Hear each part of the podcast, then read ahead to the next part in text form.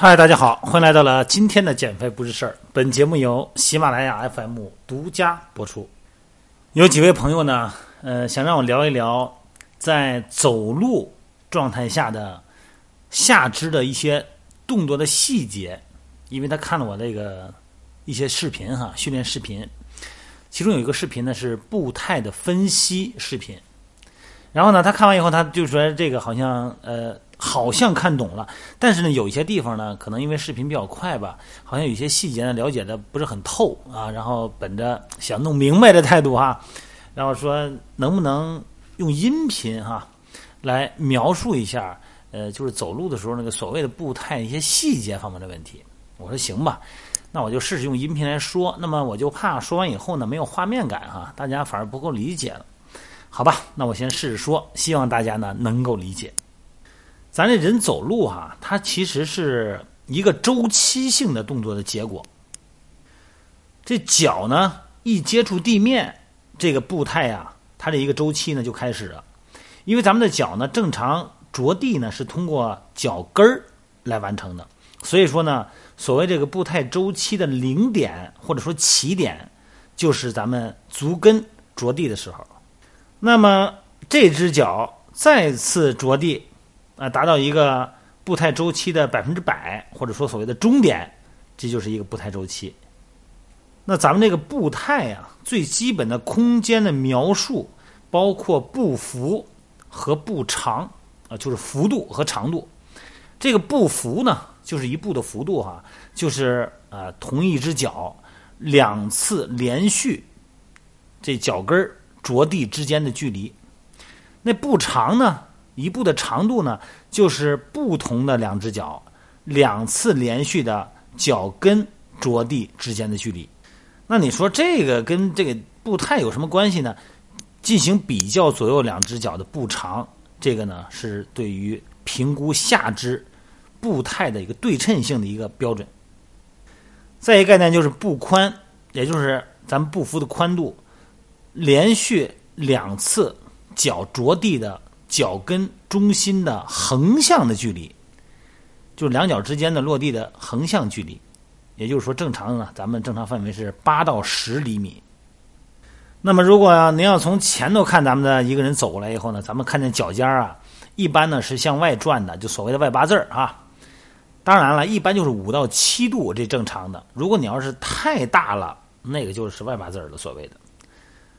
那你说这人脚尖就朝正前方，其实这个呢也不是咱们生理上能够做到的，其实是往外五到七，大概是五到七度的样子哈。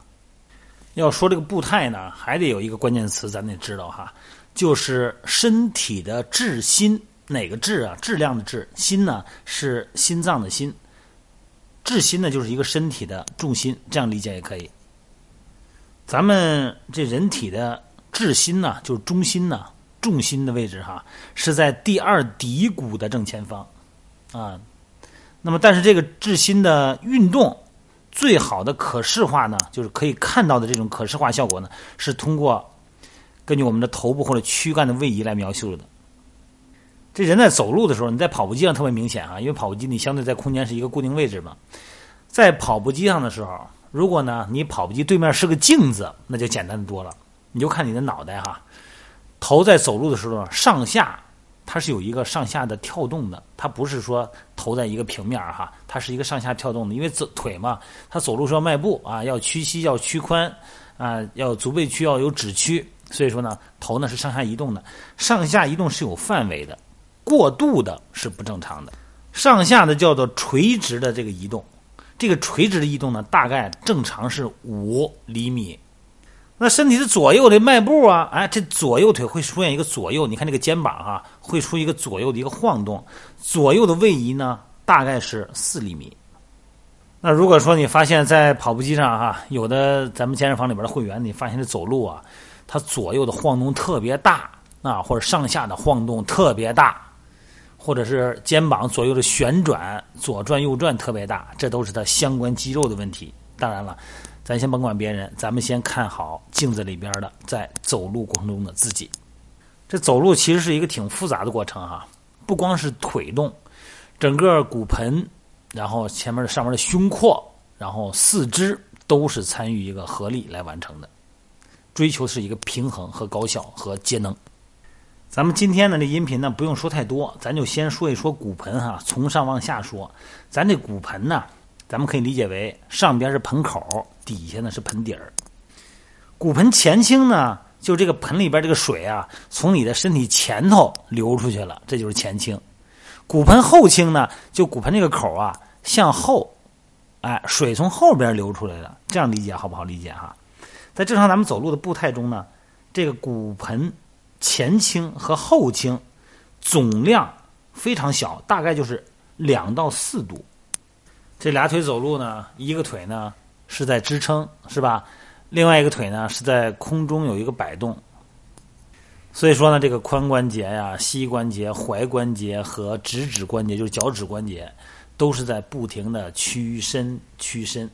在不同的屈伸过程中，它承受的身体的重量是不一样的。但这个细节咱没有必要多讲啊，多了讲了以后，咱大家听了会觉得非常乏味。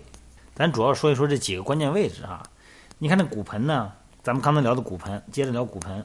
在走路的过程中啊，这骨盆呢，左右它也会有一个，你看那个左右两个胯骨啊，一高一低，一高一低，哎，它也会有一个左右的转动。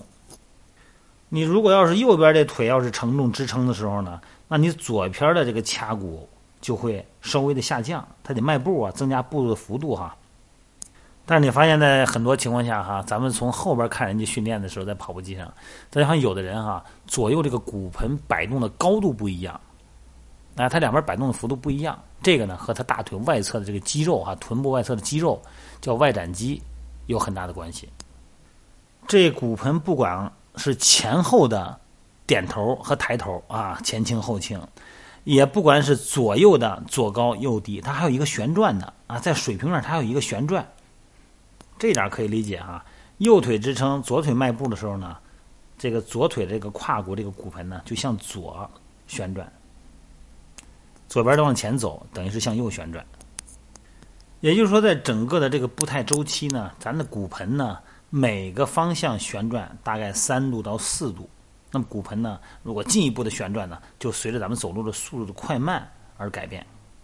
旋转的目的是什么呀？就是增加咱们的一步的长度，叫步长，好吧？今儿呢，咱们先聊一聊步态分析中的骨盆的状态，因为这些东西一旦出现异常了，一定是你的功能发生紊乱了。但在此之前呢，可能还并没有出现疼痛，你可能并不注意。所以说，有时候你对着镜子在跑步机上走的时候啊。这个特别有价值，你可以去仔细观察一下你的骨盆，好吗？好了，咱们先聊到这儿啊，咱们下一次呢再聊一聊骨盆往下走的位置哈，髋关节呀、膝关节呀、脚踝呀，慢慢大家有时候第一遍听呢可能听不清楚、听不明白，没法对照自己，多听几遍哈，对照咱们自己训练中的一些微观感受，可以避免很多的麻烦啊，减少运动损伤。好了，明天接着聊。